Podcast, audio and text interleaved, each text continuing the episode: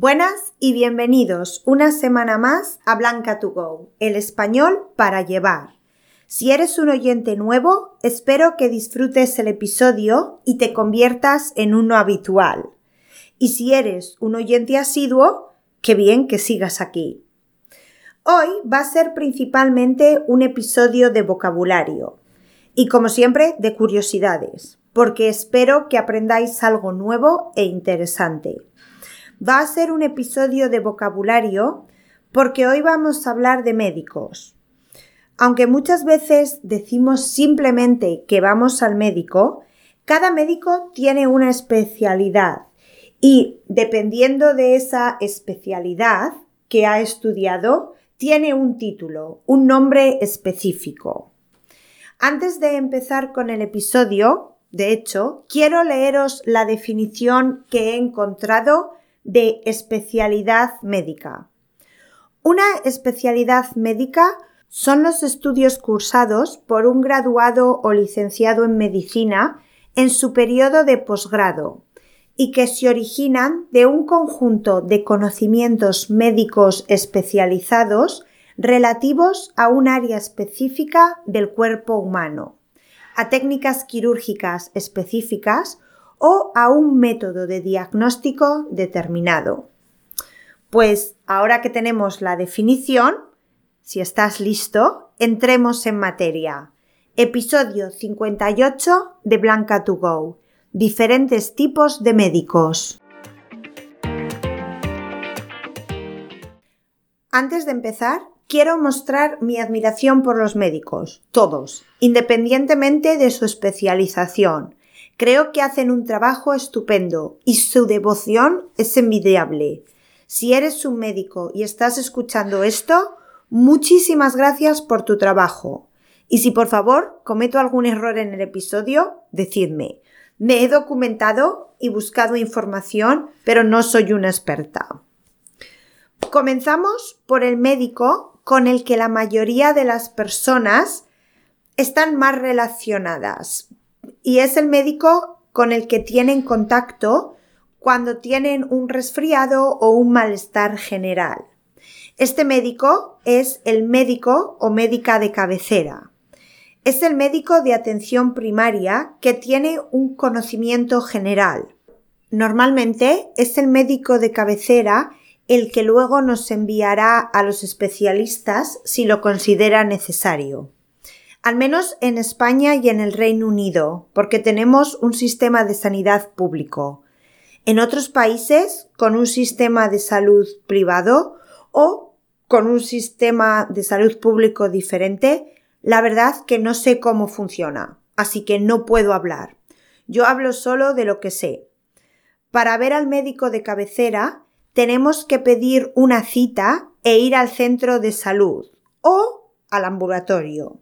Es así como se llama el edificio donde están estos médicos. En el centro de salud también podemos encontrar pediatras. Los pediatras son similares a los médicos de cabecera, pero para los bebés y niños. Los médicos especialistas, aunque también pueden encontrarse en los ambulatorios, suelen estar en los hospitales. Algunos especialistas son neurólogos y neurólogas, cuya área de especialización es el sistema nervioso. Son los encargados de diagnosticar y tratar trastornos del cerebro, la médula espinal y los nervios de los músculos, entre otras cosas. Todos los profesionales de la salud tratan temas y problemas muy amplios. En este episodio lo estoy simplificando. El siguiente médico es el oftalmólogo u oftalmóloga, que son los encargados de las patologías de la vista, es decir, las relacionadas con los ojos y la visión.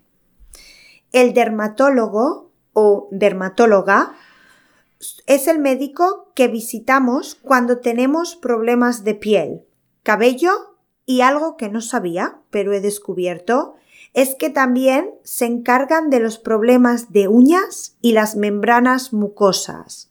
Las membranas mucosas son las partes internas del cuerpo expuestas al aire. Por ejemplo, hay una mucosa bucal y otra nasal. Y si tenemos problemas con las hormonas o nuestro metabolismo, el especialista al que acudiremos es un endocrino o endocrina. Los oncólogos y oncólogas se encargan del tratamiento del cáncer y los ginecólogos o ginecólogas son los especialistas en el aparato reproductor femenino. Los urólogos y urólogas se encargan tanto del sistema genital de los hombres como de problemas renales, que son los relacionados con los riñones.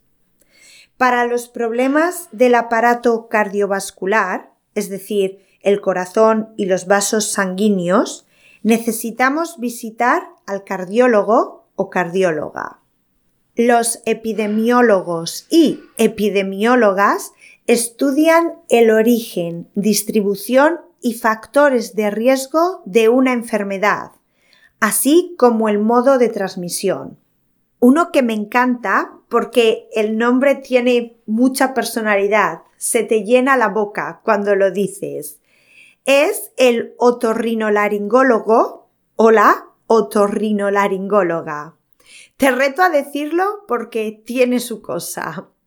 La otorrinolaringología, y lo siento, tengo que decirlo rápido porque si no, no sé si soy capaz. La otorrinolaringología es la encargada de estudiar la nariz, los oídos y la garganta. De hecho, es así como se llama en inglés, el médico de orejas, nariz y garganta. Para acabar, si necesitamos una operación, tendrá lugar en el quirófano y la persona que nos operará será un cirujano o cirujana. Pero antes de que eso pase, necesitaremos que él o la anestesista nos ponga la anestesia general o local para que nos duerma la parte que necesitemos y no sintamos dolor durante la operación. Pues estas son algunas especialidades médicas. Hay muchas más y de hecho te pido que si conoces alguna otra la compartas conmigo Puedes hacerlo dejando un comentario si escuchas este podcast en iVoox o si no en mi Instagram. Soy arroba. También dime qué te ha parecido este episodio y si habías escuchado antes las especialidades que menciono en él. ¿Has visitado alguno de estos especialistas en el pasado? Cuéntame.